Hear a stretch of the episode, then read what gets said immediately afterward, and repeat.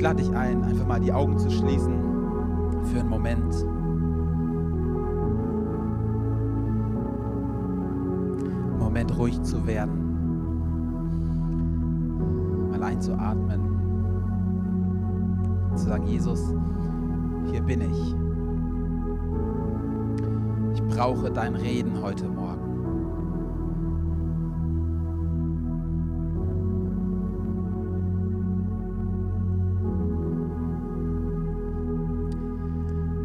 Brauchen dein Reden so dringend. Wir brauchen, dass du zu uns sprichst, dass du Worte des Lebens in unser Herz sprichst, dass du uns aufbaust, wo wir niedergeschlagen sind, dass du uns liebevoll ermahnst, wo wir abgewichen sind, Jesus, dass du uns ruhst, wo wir entfernt sind von dir. Wir brauchen dein Reden, Jesus. Und wir danken dir, dass du jetzt sprechen willst durch dein Wort. Wir lieben dich, Jesus. Du darfst dich gerne setzen. Vielen, vielen Dank, liebes Worship-Team. So gut gemeinsam mit euch Jesus anzubeten. Ja, herzlich willkommen auch von meiner Seite. Mein Name ist David. Ich bin einer der Pastoren in dieser Kirche. Herzlich willkommen, wenn du heute das allererste Mal hier bei uns in der Kirche bist, aber auch wenn du seit 20 Jahren bei uns bist. So schön, dass du dabei bist. Wir starten, starten heute in Teil 3 unserer Predigtreihe. Wir feiern Diversity. Wir dachten, wir sind mal so mutig und wir hauen mal äh, ein bisschen unsere ähm, Gedanken zu einigen gesellschaftlichen Themen raus. Und äh, wir sind heute bei Teil 3. Ähm, ich werde gleich noch darauf eingehen, ähm, wo, worüber ich sprechen werde. Aber ich habe zu ganz Beginn ähm, so ein Vers auf dem Herzen aus dem Wort Gottes aus Jeremia 29. Und es ist mir wirklich, ich weiß nicht, er kam mir so oft in der Vorbereitung, dass ich ihn dir einfach nochmal weitergeben will. Und vielleicht bist du heute gekommen und du hast gesagt, ich brauche ein Wort vom Herrn. Dann ist das das Wort des Herrn für dich. Das glaube ich wirklich. Und ich möchte es dir vorlesen für dein Leben. Ähm, es ist ein Wort, was Jeremia über dem Volk Israel ausspricht. Und ich glaube, dass es gelten darf für dein Leben, was, was Gott über deinem Leben aussprechen will. Und es heißt, denn ich weiß ja, was ich mit euch vorhabe, spricht Jahwe. Ich habe Frieden für euch im Sinn und kein Unheil. Ich werde euch Zukunft schenken und Hoffnung geben. Wenn ihr dann zu mir ruft, wenn ihr kommt und zu mir betet, will ich euch hören. Wenn ihr mich sucht, werdet ihr mich finden. Ja, wenn ihr von ganzem Herzen nach mir fragt, werde ich mich von euch finden lassen, spricht Jahwe. Dann wende ich euer Schicksal und sammle euch aus allen Völkern und Orten, in die ich euch versprengt habe. Ich möchte dir zusprechen, wenn du heute Morgen hier sitzt, hey, dann hat Gott Gedanken des Friedens über dir. Gott hat Gedanken des Heils über dir. Und ich glaube ganz, ganz fest, dass Gott Gedanken des Heils und des Friedens für unsere Gesellschaft hat. Und dass Gott sich wünscht, dass unsere Gesellschaft aufblüht und dass, dass du aufblühst. Und dort, wo du gerade nicht aufblühst, dort, wo gerade dein Leben niederliegt oder, oder niedergedrückt ist, da glaube ich, dass Gott Hoffnung und, Frieden in dein Leben reinbringen will. Und ich will, ich will dir so zusprechen wenn, zusprechen, wenn du Gott rufst, dann lässt er sich finden. Und wenn du rufst, dann wird er antworten. Das ist mir so wichtig, dass das ähm, so der Gedanke ist, den Gott heute so in unsere Mitte reinlegen will und der auch über diesen ganzen Titel Wir feiern Diversity stehen soll. Wir haben gedacht, dass wir drei große Themen ähm, in diesen drei Predigten über Diversity ansprechen. Wir hatten ja schon zwei Predigten, heute ist der dritte Teil.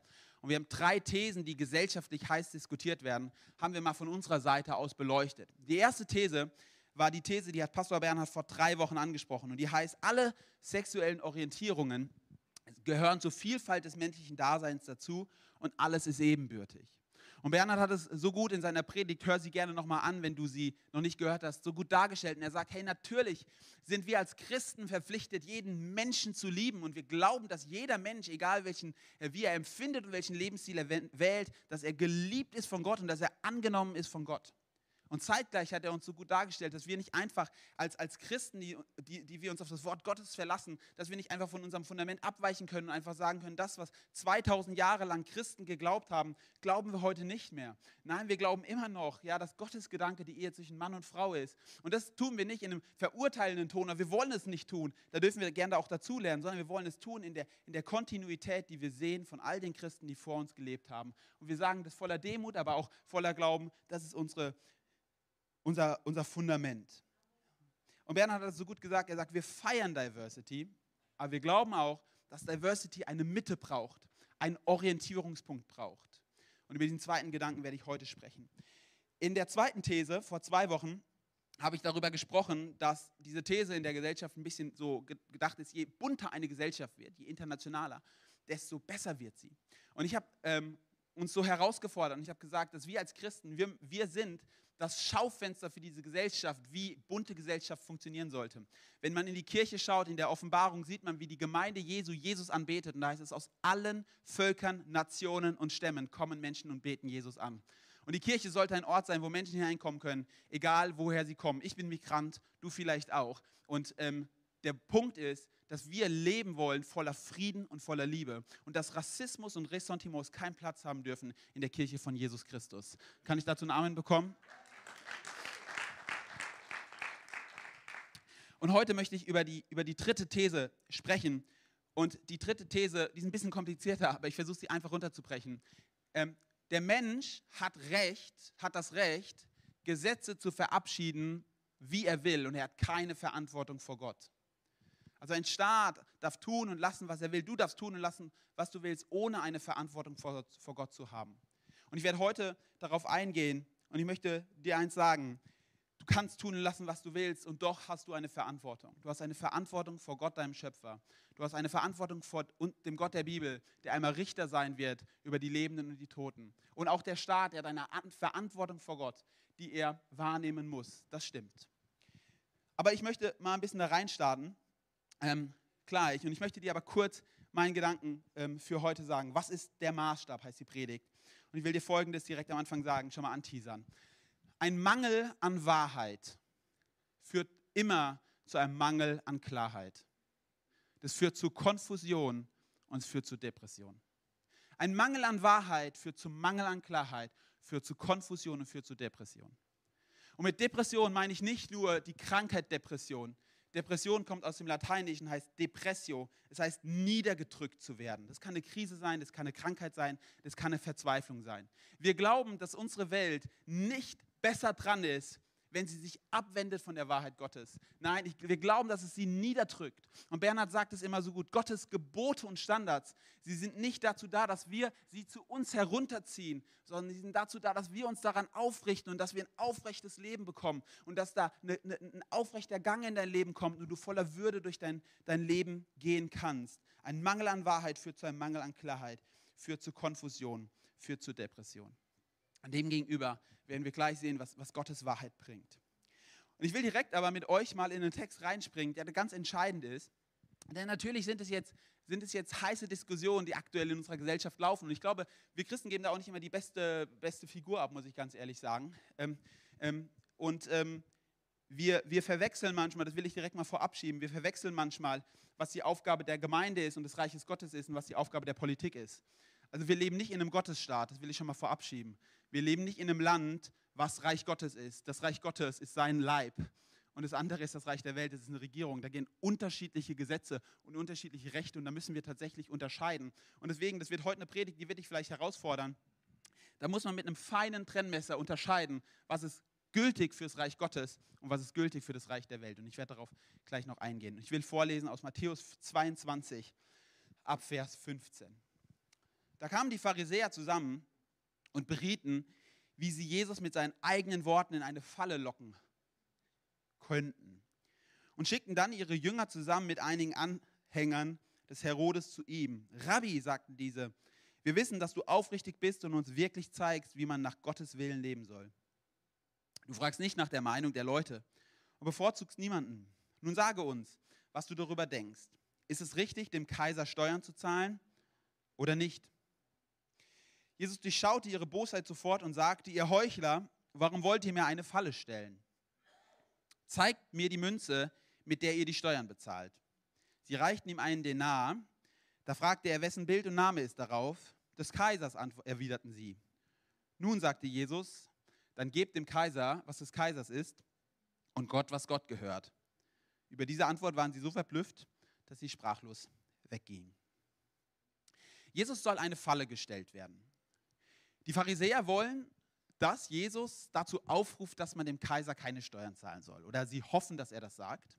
Denn ihr müsst wissen, in der damaligen Zeit gab es neben Jesus, also man weiß, in den ersten Jahrhunderten vor Christus und nach Christus gab es ungefähr 15 Männer, die tatsächlich behauptet haben, der Messias zu sein. Das ist die Wahrheit. Es gibt, Jesus war einer von 15, die behauptet haben, ich bin der Messias. Und alle anderen 14, die es waren, die haben auch geschafft, ein paar Leute um sich herum zu sammeln und irgendwie, irgendwie ähm, ähm, eine Revolution zu starten. Und das Spannende war, alle anderen haben es darauf abgezielt, die Römer zu stürzen. Alle 14 anderen messianischen Figuren haben gesagt, das messianische Reich bricht an, die Hoffnung aus dem Alten Testament. Und sie haben gesagt, und weißt du, wie das ist? Wir befreien jetzt die Juden und wir scheuchen dieses Unrechtsregime weg und wir sagen, wir müssen uns befreien. Das waren also am Ende politische Revoluzer. Und Jesus ist ganz anders. Ist es euch schon mal aufgefallen? Jesus ist nicht in die damalige Zeit gekommen und hat zuerst gesagt, die Politik muss sich verändern. Das hat er nicht gesagt. Er hat gesagt, in deinem Herzen muss sich etwas ändern. Jesus soll von den Pharisäern also die Falle gesteckt bekommen, gestellt bekommen, dass er doch am Ende auch nur einer von diesen politischen Revoluzern ist. Und Jesus reagiert ganz anders. Er sagt, gebt dem Kaiser, was dem Kaiser gehört und Gott, was Gott gehört. Der erste Punkt von diesem Satz ist, gebt dem Kaiser, was dem Kaiser gehört. Und wisst ihr was, es ist nicht zu leugnen, dass die eine konsistente Aussage des Neuen Testamentes ist, dass du der beste Bürger deines Landes sein sollst, der du sein kannst. Du sollst der beste Bürger deines Landes sein, der du sein kannst. Und wisst ihr, das, das Spannende ist, dass wir dem zustimmen würden, aber manchmal zurückzucken, wenn wir dann sagen, ja, aber kennst du unsere Regierung nicht? Also die ist ja sowas von verfallen. Ich möchte nur darauf hinweisen, der Kaiser in der damaligen Zeit, er hat gesagt, ich bin Gott. Er hat sich anbeten lassen als Gott. Kaiser Nero, 50 nach Christus, hatte zwei homosexuelle Ehen in seiner Regierungszeit öffentlich. Der hat Leute umbringen lassen nach Gutdünken. Alle Kaiser. Die haben gesagt, tot, lebendig, tot. Die haben Christen in die Käfige gejagt, wo Christen verfolgt wurden und zerfleischt wurden von Tieren. Das war die Regierung damals. Okay? Nur um direkt mal klar zu machen, Jesus hat das nicht gemacht in einem Wohlfahrtsstaat, wo alles super ist und alle ähm, seine Position vertreten. Jesus hat zu ihnen gesagt, in diesem Unrechtsstaat, man könnte sagen, in dieser Diktatur, Gebt dem Kaiser, was des Kaisers ist. Er hat nämlich nicht gesagt, die erste Aufgabe von uns Christen ist es, eine politische Revolution anzuzetteln. Und das ist zuallererst mal ein Pflock, den wir einstecken müssen und dessen wir uns bewusst sein müssen. Und ich werde auf dieses Zitat nochmal später einkommen, aber ich will es schon mal verabschieden. Pastor T.D. Jakes wurde mal gefragt, hey, wunderst du dich darüber nicht, wie, wie, wie schlimm es um die Welt steht?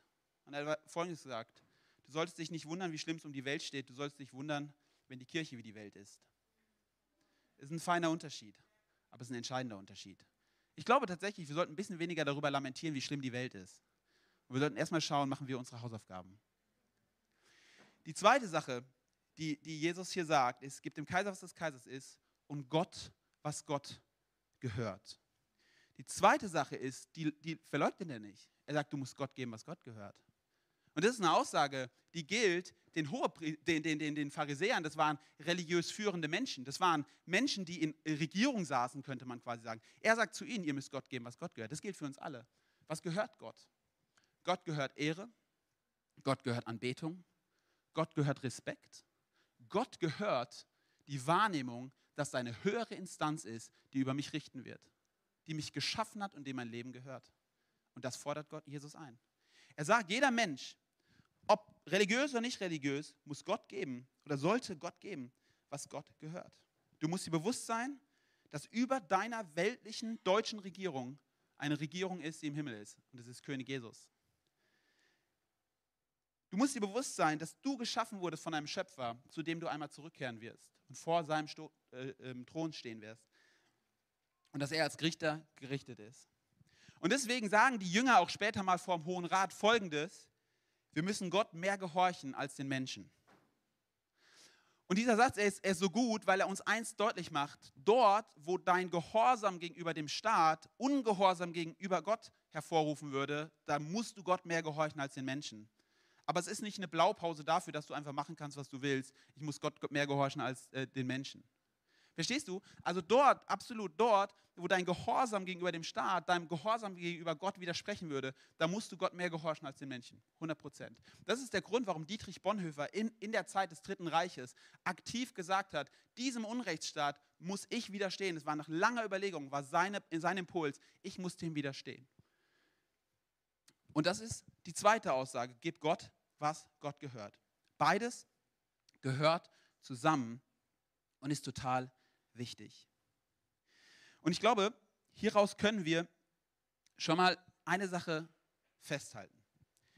In aller Diversität, die wir feiern, glauben wir, dass es einen Orientierungspunkt gibt, einen Maßstab gibt, an dem wir uns zu orientieren haben. Und jetzt kommt aber der entscheidende Punkt. Du musst dich anders daran orientieren als Jünger von Jesus, als der Staat sich daran orientieren muss.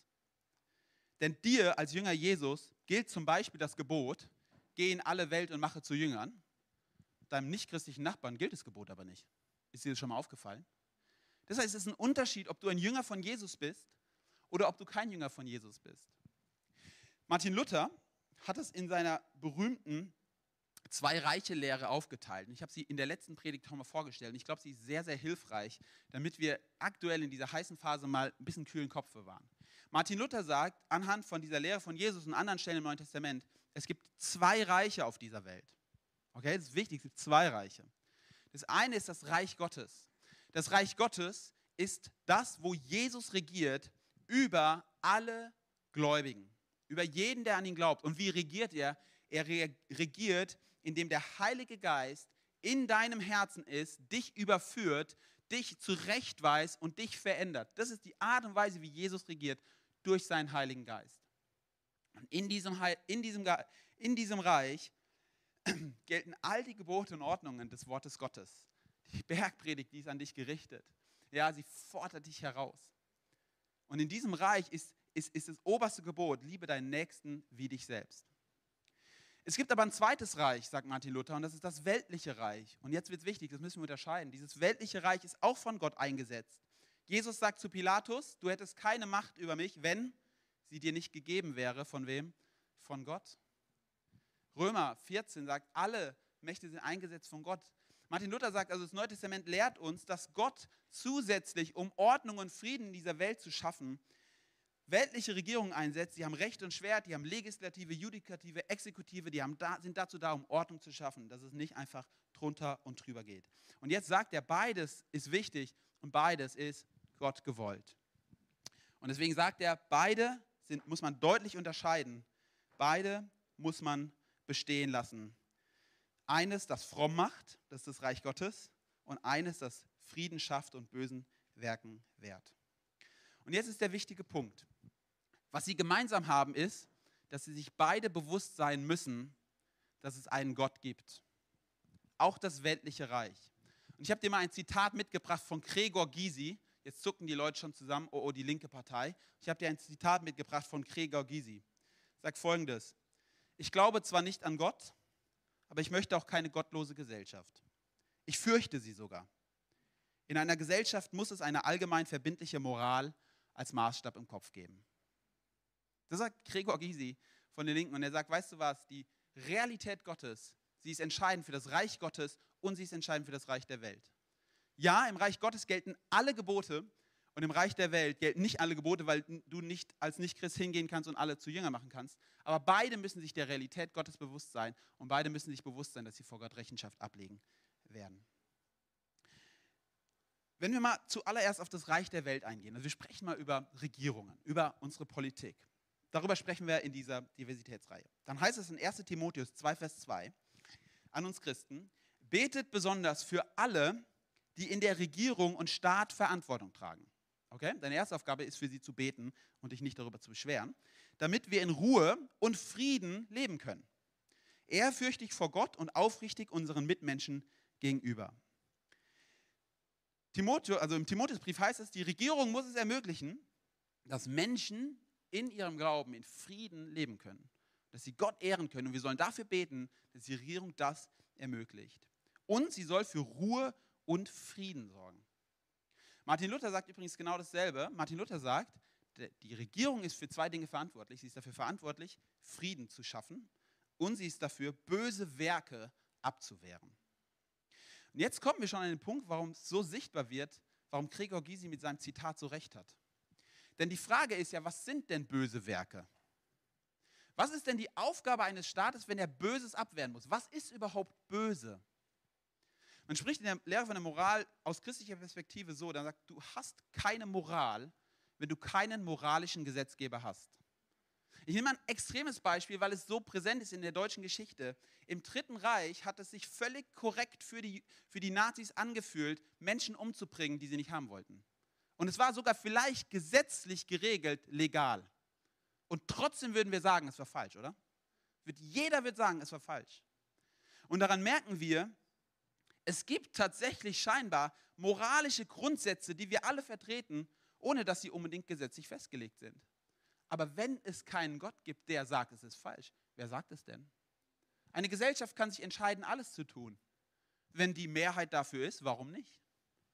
Und wir merken, Böses abwehren kannst du nur, wenn definiert ist, was ist denn böse? Und dann merken wir, ja, warum Gregor Gysi sagt, ich fürchte mich vor einer gottlosen Gesellschaft. Der Ethikprofessor der Harvard-Universität hat gesagt, wehe uns, wenn es keinen Gott gibt. Wehe uns, wenn Napalmbomben auf Babys in Vietnam werfen kein Böse mehr ist.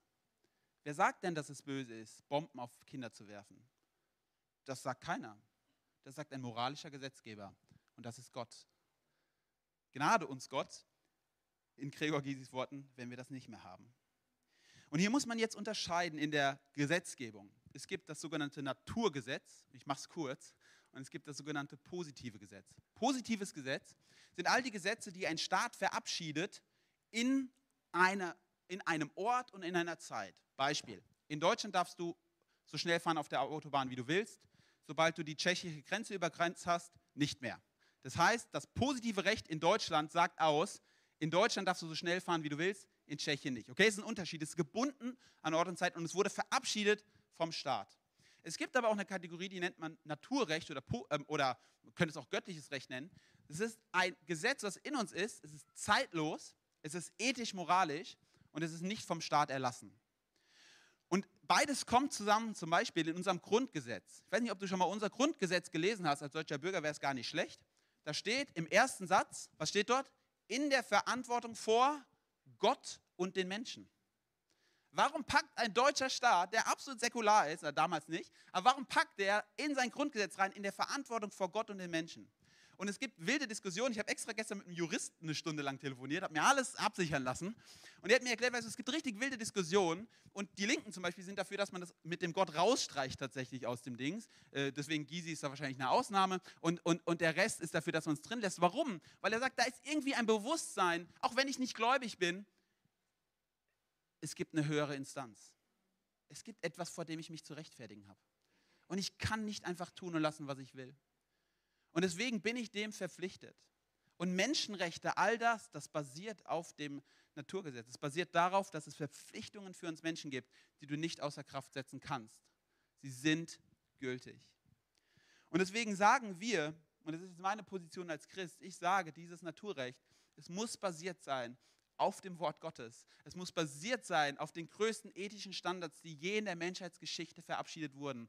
Auf dem Gebot, liebe deinen Nächsten wie dich selbst. Auf dem Gebot, du sollst den Herrn, dein Gott, fürchten von ganzem Herzen, ganzer Seele und ähm, mit, mit all dem, was du bist. Ich glaube, das sind die größten Worte, die je ein Mensch gesprochen hat, ob du Christ bist oder nicht Christ bist. Und deswegen, wenn wir jetzt mal konkret werden und wir ein paar heiße Themen anfassen, ich will mit dir vier Gesetzgebungen anschauen, die in den letzten Jahrzehnten heiß diskutiert wurden. Ich will sie immer von beiden Seiten beleuchten und ich will dir einfach mal eine, eine Meinung aus unserer Position dafür sagen.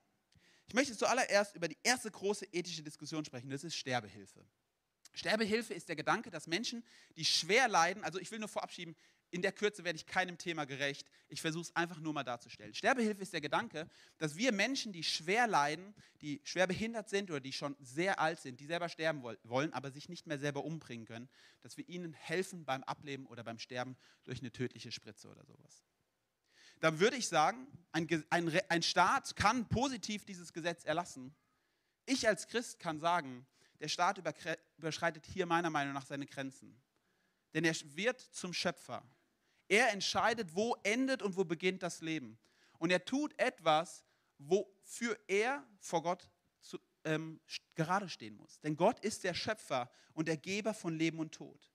Und ich möchte dir eins sagen, pastoral, ich habe letztens eine Doku darüber gesehen, hey, da kommen dir die Tränen, wenn du diese Schicksale von den Menschen siehst, die, die in dieser Not sind, die voll, voller Leiden sind, die sagen, mein Leben ist nicht mehr lebenswert. Hey, pastoral, ich fühle mit diesen Menschen und ich glaube, wir müssen diese Menschen begleiten und diesen Menschen nah sein. Aber weißt du was, ich glaube lieber, dass wir dafür eine Gesellschaft kämpfen sollten, in der Menschen, die keinen Ausweg mehr sehen, ein Rahmen geschaffen wird, in dem sie begleitet werden, in dem sie gefördert werden und dafür soll der Staat meinetwegen die Millionen ausgehen, die er für die Autobahnen ausgibt. Aber den Menschen muss ein Raum geschafft werden. Aber einfach zu sagen, wir erlauben das, das glaube ich, überschreitet das Recht, was, was Gott uns gegeben hat. Das zweite Thema, das ist noch ein viel heißeres Thema, ist das, das, das Thema Schutz von ungeborenem Leben bzw. Abtreibung. Natürlich kann ich pastoral, ich, ich bin keine Frau und deswegen spreche ich wahrscheinlich total un, unqualifiziert, aber ich möchte dir eins sagen, natürlich kann ich überhaupt nicht nachvollziehen, in was für einer Not sich Menschen befinden, wenn sie ungewollt schwanger sind, wenn sie in prekären Verhältnissen aufwachsen, wenn sie Opfer einer Straftat geworden sind und wenn sie abgetrieben haben, in was für ein Stigma sie dann leben müssen. Und ich glaube, all das das muss sich verändern. Und übrigens, ich will das mal versprechen, die Kirche war jahrhundertelang die Institution, die europaweit Frauenhäuser und so weiter aufgemacht hat, um diese Menschen zu begleiten. Ich weiß nicht, ob du es wusstest, aber die Kirche war jahrhundertelang der, die treibende Feder hinter Anlaufstellen für diese Frauen. Aber einfach jetzt hinzugehen und zu sagen, wir können es legalisieren, das glaube ich, können wir nicht, weil wir, weil wir, weil wir hingehen und weil wir uns aufspielen zum Schöpfer über Leben und Tod. Und wir glauben, dass Gott gegebenes Leben geschaffen ist. Und verstehe mich nicht falsch, ich rede nicht die Not der Frau herunter. Ich sage dir nur, nein, wir können nicht aus christlicher Perspektive einfach sagen, wir erlauben, dass es Menschen umgebracht werden. Und ja, das glauben wir. Wir glauben, dass ungeborenes Leben menschliches Leben ist. Und es ist Gott gegeben. Und hier kann das positive Recht sich nicht gegen das Naturrecht stellen. Das glauben wir. Und ja, wir glauben, dass wir dafür viel Zeit, viel Kraft, viel Geld und auch die Kirchen viel mehr Investitionen daran investieren müssten, diesen Frauen eine Anlaufstelle zu bieten. Und haben wir den Job gut gemacht? Nein, haben wir nicht. Das darf man selbstkritisch sagen. Das dritte Thema ist schon vor sechs Jahren entschieden worden, das ist die Ehe für alle. Und ich glaube, jetzt wirst du merken, hier ziehe ich eine andere Linie und ich will dir auch erklären, warum. Die Ehe für alle ist eine, erstmal eine staatliche Entscheidung, dass Menschen, die homosexuell lieben, eine steuerliche, eine gesetzliche Einheit eingehen können. Hier würde ich unterscheiden. Hier würde ich sagen, wenn ein Staat entscheiden will, dass in seinem säkularen Staat das gilt und diesen Menschen eine Anlaufstelle geboten wird, man sie gleich behandelt vor dem Gesetz, dann glaube ich tatsächlich, dann kann ein Staat das entscheiden. Wenn er mich jetzt dazu als Pastor verpflichten würde, zu sagen, das ist eine gottgesegnete Ehe und die muss ich als Priester segnen, dann würde ich sagen, da überschreitet der Staat seine, seine Rechte, das kann ich nicht. Das kann ich nicht in meinem Gewissen vor Gott. Aber zu sagen, der Staat könnte und dürfte das nicht, das glaube ich, würde dem Staat abverlangen, dass er ein, ein göttlicher Staat wäre. Das glaube ich an dieser Stelle nicht. Darüber können wir aber auch gleich gern diskutieren. Das letzte ist das Selbstbestimmungsgesetz. Das Selbstbestimmungsgesetz ist noch gar nicht draußen, es kommt jetzt demnächst, das ist das aktuellste Gesetz. Und das Selbstbestimmungsgesetz in ganz kurzen Sätzen zusammengefasst sagt, du darfst nach Prüfung und so weiter, ich habe mich extra in das, in das Gesetz eingelesen, ich habe den Gesetzestext gelesen, du darfst nach verschiedenen Prüfungen, darfst du einmal im Jahr dein Geschlecht ändern. Du darfst jetzt einmal im Jahr, also wenn ihr die Nachrichten lest, ja, also es kommt im Herbst raus, du darfst einmal im Jahr zum Standesamt gehen und dein Gesetz ändern, äh, dein Geschlecht ändern. Jetzt sage ich an dieser Stelle auch wieder, rechtlich gesehen, wenn ein Staat so etwas verabschieden will, dann darf er das tun ich glaube, es wird den Staat destabilisieren und es wird eine unvorhergesehene Flut an Klagen und ähm, juristischen Problemen nach sich führen. Ich sage nur, aus christlicher Perspektive kann ich es nicht unterstützen. Und ich kann nicht sagen, ich stehe dafür. Ich kann auch nicht sagen, ich fördere die Partei, die das vorausbringt.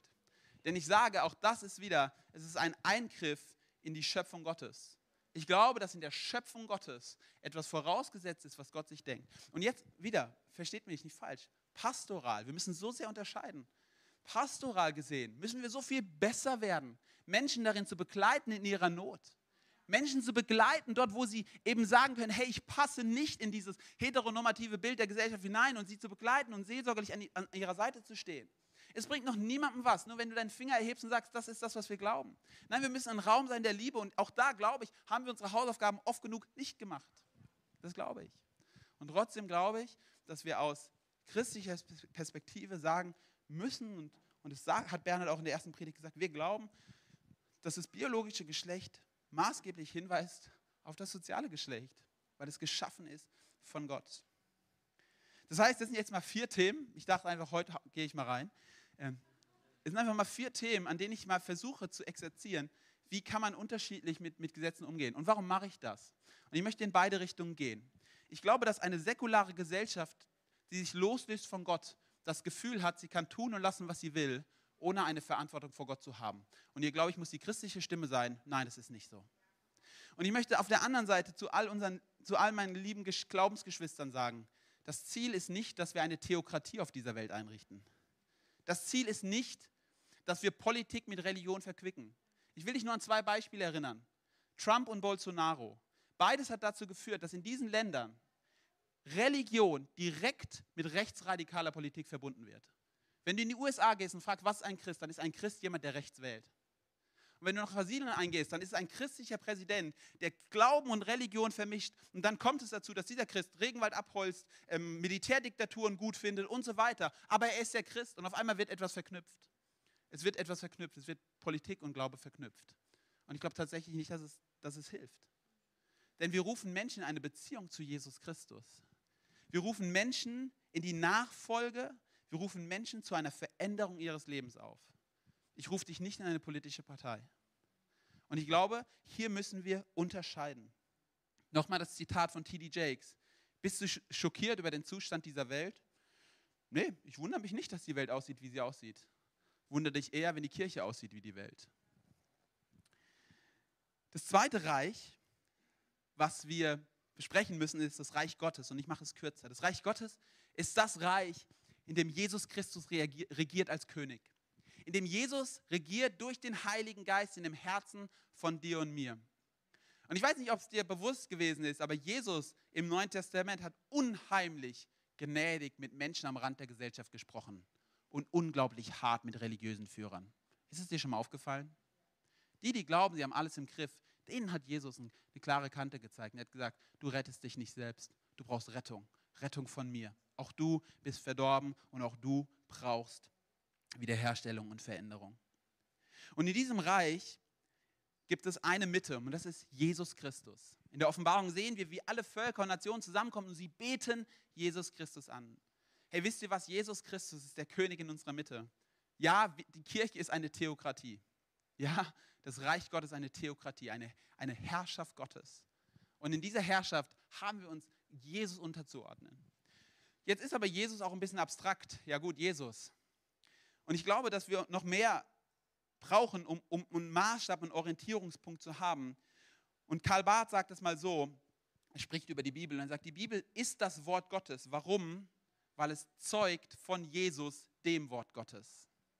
Wir glauben tatsächlich, dass das einzig verlässliche Zeugnis über Jesus Christus in der Bibel zu finden ist. Und wir glauben tatsächlich, dass die Bibel unser Maßstab ist in allen Glaubens- und Lebensfragen. Ja, das glauben wir. Glauben wir, dass die Bibel in dein Leben hineinsprechen will? Ja. Ich will es dir vorlesen aus 2 Timotheus 3, Vers 16. Da heißt es, die ganze Schrift ist von Gottes Geist gegeben und, und von ihm erfüllt. Ihr Nutzen ist entsprechend. Sie lehrt uns, die Wahrheit zu erkennen, überführt uns von Sünde, bringt uns auf den richtigen Weg und erzieht uns zu einem Leben, wie es Gott gefällt. Hey, die Bibel, sie hilft uns, die Wahrheit zu erkennen. Sie führt uns auf den richtigen Weg. Sie verändert unser Leben. Ich habe vorhin gesagt, ein Mangel an Wahrheit führt zu Mangel an Klarheit, führt zu Konfusion und führt zu Depression. Und ich will dir eins sagen, Gottes Wahrheit führt zu Klarheit, führt zur Hoffnung und führt zur Heilung. Gottes Wahrheit führt zu Klarheit, führt zur Hoffnung und führt zur Heilung. Und deswegen habe ich Jeremia 29 vorgelesen. Weil ich glaube, dass, dass, dass wir neu verstehen müssen, was Bernhard gesagt hat. Das Wort Gottes es ist Zuspruch, es ist Anspruch und es ist Chance. Das Wort Gottes, es enthält die Chance für dein Leben, dass es dein Leben aufrichtet und dein Leben verändert. und dass in dein Leben Frieden kommt. Und so heißt es in Jeremia 29, denn ich weiß ja, was ich mit euch vorhabe, spricht Jahwe. Ich habe Frieden für euch im Sinn und kein Unheil. Ich werde euch Zukunft schenken und Hoffnung geben. Ich möchte dir so zusprechen, wenn vielleicht, wenn du denkst, oh Mann, die Bibel ist so verstaubt, ich verspreche dir, wenn du die Wahrheit des Wortes Gottes in dein Leben lassen wirst, egal wie divers es ist, dann wird es Hoffnung bringen, dann wird es Heilung bringen, dann wird es Ausrichtung bringen. Und ich verspreche dir, es wird dein Leben aufrichten und zum Besseren wenden. Versprochen, das Wort Gottes, es hat immer noch Kraft. Und weißt du, in 1. Korinther 14, 33 heißt es, und damit komme ich auf die Zielgerade, Gott ist nicht ein Gott der Unordnung, sondern ein Gott des Friedens. Gott ist ein Gott des Friedens. Ich will dir eins sagen, Gott ruft dich heute in seine Wahrheit, in seine Klarheit, in seine Heilung und in seine Hoffnung. Ich glaube, es lässt sich gut mit so einem Bild darstellen. Das ist eine wahre Geschichte. Vielleicht hast du die Geschichte auch schon mal gehört. Es gab eine, eine Mutter in der Nähe von Rio de Janeiro. Und diese Mutter, sie hatte eine Tochter. Und als die Tochter 16, 17 Jahre alt geworden ist, dachte sich diese Tochter, ganz ehrlich, das Elternhaus, es ist mir zu eng geworden, ich, ich will hier raus, ich muss weg. Und sie ist, sie waren sehr, sehr arm und sie hat sich mit ihrem letzten Geld, hat sie sich ein Ticket gekauft nach Rio de Janeiro, in diese riesige Millionenstadt. Und diese Tochter ist also in Rio de Janeiro angekommen und dann war sie wie vom Erdboden verschluckt. Ihre Mutter hat monatelang nichts mehr von ihrer Tochter gehört. Sie hat keine Briefe bekommen, sie hat keine äh, Besuche bekommen, nichts. Und diese Tochter, sie war scheinbar in Rio de Janeiro verloren. Und irgendwann dachte sich diese Mutter, ich muss meine Tochter finden. Vielleicht denkt sie, ich will sie nicht mehr. Vielleicht denkt sie, ich bin sauer auf sie. Vielleicht denkt sie, ich, ich habe kein Interesse mehr an ihrem Leben. Ich muss ihr zeigen, dass ich sie immer noch haben will und dass ich immer noch ihre Mutter bin. Und diese Mutter hat sich auch von ihrem letzten Geld ein Zugticket gekauft nach Rio de Janeiro. Und sie ist rumgelaufen von Straße zu Straße. Sie hat diese ver verrückte Idee gehabt, in dieser Millionenstadt meine Tochter zu finden. Sie ist rumgegangen von Straße zu Straße und hat ihre Tochter gesucht und hat sie nicht gefunden. Und dann hat sie eins gemacht. Sie hat ein Foto genommen von ihrer Tochter, ist in den Copyshop gegangen, hat es kopieren lassen auf Poster und hat diese Poster von ihrer Tochter in ganz Rio de Janeiro, in all den Pubs, in all den Bars, in all den zwielichtigen Etablissements aufgehängt und hat gesagt und hat hinten drauf geschrieben, meine liebe Tochter, bitte komm nach Hause, ich bin nicht sauer auf dich, ich liebe dich.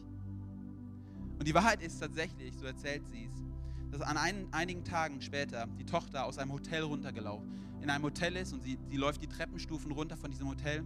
Sie war in diesem Hotel, weil sie in der Nacht vorher als Prostituierte gearbeitet hat, weil ihr Geld aufgebraucht war und sie musste sich durchschlagen in Rio de Janeiro. Sie hatte sich selbst prostituiert. Und sie kommt runter und sie kommt unten im Erdgeschoss an und sie sieht an dieser Treppe das Bild von ihr. Sie denkt sich, was ist das denn? Ich finde mein eigenes Bild. Und sie nimmt dieses Bild, sie, sie nimmt es von der Wand und sie liest hinten drauf diese Nachricht, egal was du getan hast, komm nach Hause.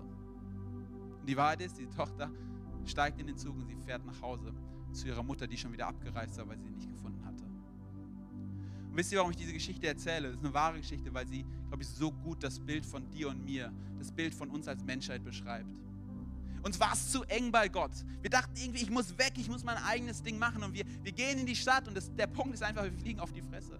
Weil wir es nicht alleine hinkriegen. Und wir sind wie diese Tochter in Rio de Janeiro, die am Ende Dinge tut, die sie nicht tun will, die voller Konfusion ist wisst ihr, was die Botschaft der Bibel ist? Jesus ist Gott selbst. Er wird Mensch und er kommt in unseren Schlamassel hinein und er hängt überall in dieser Welt Plakate auf und sagt, komm nach Hause, egal was du getan hast, ich will dir vergeben und ich will dich wieder aufbauen. Ich bin ein Gott der Ordnung und des Friedens. Ich habe Frieden für dein Leben. Gottes Wahrheit führt zur Klarheit, führt zur Hoffnung und führt zur Heilung. Und ich lade dich ein, gerne mal mit mir aufzustehen zum Ende dieser Predigt. Wir wollen in ein, in ein Lied, Lied reingehen, was das nochmal so ausdrückt. Ich glaube, dass Gott dich heute sieht und dass er dir gerne begegnen würde. Und ich werde gleich nochmal nach vorne kommen und ich lade dich ganz bewusst ein, dann während dem Lied gleich eine Entscheidung zu treffen, wenn du das willst. Das darfst du gerne selber machen. Aber ich lade dich erstmal ein, dieses Lied einfach als, als Antwort auf, auf diese Predigt mitzusingen.